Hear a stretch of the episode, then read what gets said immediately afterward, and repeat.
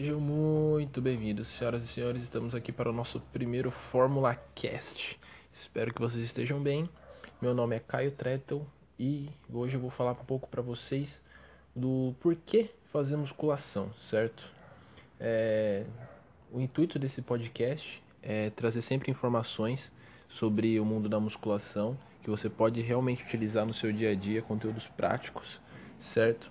Mas antes de começar a falar sobre esses conteúdos, eu preciso explicar para vocês o porquê que vocês têm que fazer musculação. Não é só simplesmente chegar na academia e levantar um peso. Tem tudo um porquê. Sempre vai ter um porquê por trás. E hoje eu vou listar para vocês uh, 10 motivos para vocês começarem a fazer musculação e vou tentar explicar um pouquinho cada um deles. Certo? Vamos lá então. O nosso primeiro motivo é aumento da taxa metabólica basal. Vamos lá. Para quem não sabe, a taxa metabólica basal é o quanto eu gasto de calorias sem fazer nada. Sim, senhoras e senhores, a gente gasta calorias sem fazer nada. Então a gente emagrece enquanto a gente está tá, enquanto a gente tá dormindo, por exemplo. Certo? Então, quando nós praticamos uma atividade física, um exercício físico, vamos agora utilizar a musculação, é, nós aumentamos essa nossa taxa metabólica basal. Ou seja, nós conseguimos trabalhar, ter mais, maior queima de gordura ok? Mesmo quando nós não estamos fazendo nada. Isso melhora a nossa qualidade de vida. O que vai entrar já no próximo tópico, que é diminuir os perfis de gordura no sangue, certo? Uh, a obesidade hoje em dia é uma das maiores causas de morte na sociedade, principalmente aqui no Brasil. O Brasil está entre os países com maior quantidade de obesos. O Brasil tem a maior quantidade de obesos. E a obesidade acarreta outros fatores, certo? Não é simplesmente uma pessoa ser obesa, ela acarreta outros problemas. Esses problemas em, são o aumento da gordura no sangue, certo? O aumento do LDL, o VLDL, né, que são os famosos, entre aspas, colesterol ruim. Muitas vezes a diminuição do HDL, que é, vamos colocar entre aspas também, o colesterol bom, que ajuda na regulação dessa taxa de gordura no sangue. E quando a gente começa a fazer uma atividade física, um exercício físico, esses valores tendem a diminuir de LDL? E aumentar o de HDL, o que faz com que a gente tenha um, maior, um melhor equilíbrio dos níveis de gordura no sangue. Com isso, com esses melhores equilíbrios, a gente diminui os riscos de aterosclerose, que pode vir acarretar um infarto, por exemplo. Melhora também o metabolismo de glicose. Para quem não sabe, glicose é açúcar. Pessoas diabéticas têm muita glicose no sangue essa glicose não consegue ser utilizada pelo corpo. Ela fica correndo na corrente sanguínea, certo? E faz com que isso acarrete alguns problemas. Por exemplo, a viscosidade do sangue. O sangue acaba ficando mais viscoso, não acaba o nosso sangue, o nosso corpo não consegue é, absorver pelos músculos, logo a gente tem menos produção de energia. E isso faz com que a gente tenha um dia menos produtivo, por exemplo. Isso vai acarretar outros problemas com pressão arterial elevada. Então, com a, através dos canais de cálcio, é um, um assunto para outro momento, é, nós conseguimos reduzir esses valores de glicemia no sangue. Com isso, reduzindo a de diabetes nos indivíduos. Outra coisa importantíssima, redução da pressão arterial em repouso. É, quando nós estamos praticando atividade física, nosso nível de pressão arterial tende a subir, e lá para cima, ficar estourando. Porém, logo após o exercício físico, a atividade física, a musculação, esses níveis tendem a cair abaixo dos valores antes do treino. Isso como resposta aguda. Como resposta crônica, ele também pode colocar níveis mais baixos de pressão arterial em repouso, melhorando assim quadros de hipertensão. Uh, outra coisa são os alívios de dores lombares devido a doenças articulares, né? pessoas que têm artrose ou artrite, que sentem muita dor, a musculação pode ajudar por trabalhar com fortalecimento da musculatura e enfim.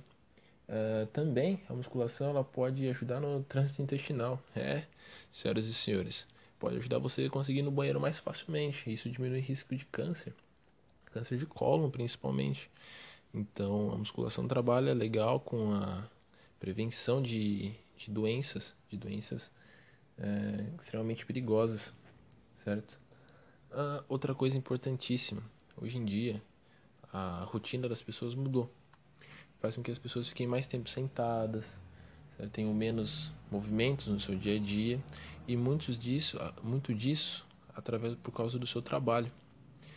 A maioria das pessoas hoje em dia trabalham sentadas em frente a um computador. E por conta da má postura e do enfraquecimento da nossa musculatura, acarreta o nosso sétimo motivo do porquê você deve fazer musculação: alívio de dores lombares. É, você ficar muito tempo parado numa mesma posição, sentado, faz com que sua musculatura lombar fique mais enfraquecida. Com isso, dores vão vir, certo? E muito desconfortantes essas dores, porque são coisas, dores que não passam, não são dores, muitas vezes não são dores muito agressivas, como a lombalgia, porém são dores que incomodam o seu dia a dia, faz com que você não fique irritado e faz com que você não tenha um bom dia. Então, com esse fortalecimento da coluna lombar, não só a coluna lombar, como todo o core em si, faz com que você tenha um dia melhor, é, você sinta menos dores, você evite ter outros problemas, como por exemplo uma hernia de disco, uma protusão, um abaulamento da coluna, e isso faz com que você tenha uma vida melhor de, em diante.